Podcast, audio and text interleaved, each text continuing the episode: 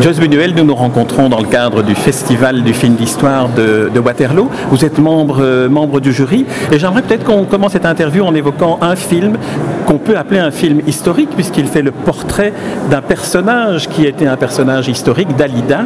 Comment avez-vous euh, adapté euh, la, vie, la vraie vie de Dalida pour en faire un, film, pour en raconter une histoire?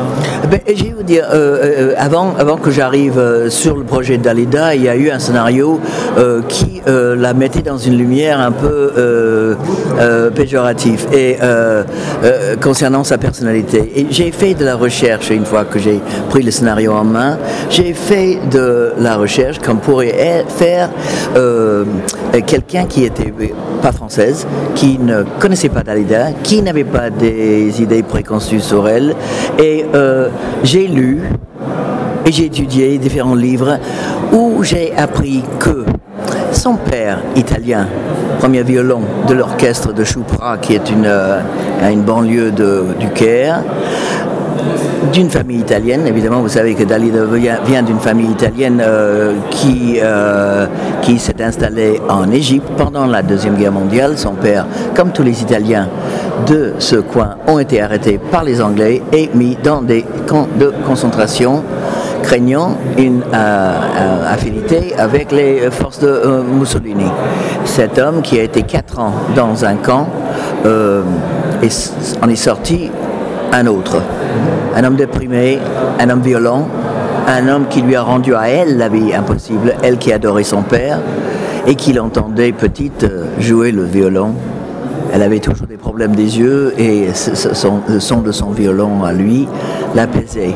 Donc euh, finalement, j'ai su que euh, Dalida, contrairement à ce qu'on imaginait, était euh, une fille abandonnée parce que son père n'était plus présent, était une fille qui grandissait avec un désir de quitter ce lieu et de partir à Paris, ou aussi il y avait l'histoire de la musique qui commençait. Le micro-sillon, par exemple, avait été inventé par euh, son futur mari, qui d'ailleurs s'est suicidé, comme les deux autres maris de Dalida, euh, Lucien Maurice, qui était le fondateur, si je m'abuse, euh, de de, Barclay Avec Barclay, avec Barclay, oui, oui, oui, avec Barclay. Barclay, c'était un grand homme de radio, Lucien Maurice, qui était le... Lucien Maurice, c'est pas lui qui est... Euh, Europe, c'est lui qui a... Europe, absolument, absolument, Et il a commencé ce qu'on appelle le, le, matraquage. C'est-à-dire, il passait des chansons de Dalida 16 fois par jour. Et c'est comme ça que le public la connaissait.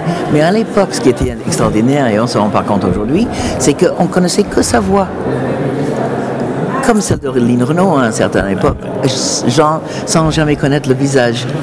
Et donc, c'était Barclay et Orlando, son frère, qui finalement en a fait d'elle euh, un, euh, euh, attends, je m'exprime mal. Une star. Une, star. Non, mais c'est-à-dire que le public ne savait pas qui elle était. Elle pouvait en effet marcher dans la rue, se promener toute seule, sans qu'on la, sans qu'on l'agresse, parce qu'on ne connaissait que sa voix.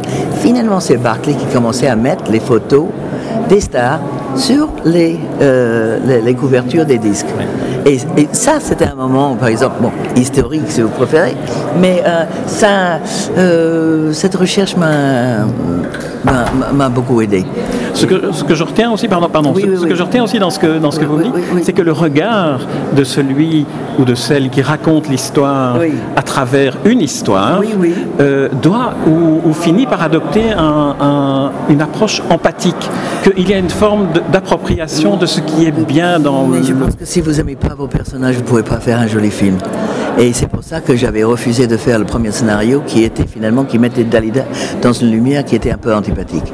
Alors qu'elle n'était pas du tout, c'était quelqu'un qui a un immense cœur et, qui, se bagarrait pour avoir une place au soleil mais, euh, mais qui était une femme qui a souffert profondément, qui a eu trois maris qui sont suicidés quand même.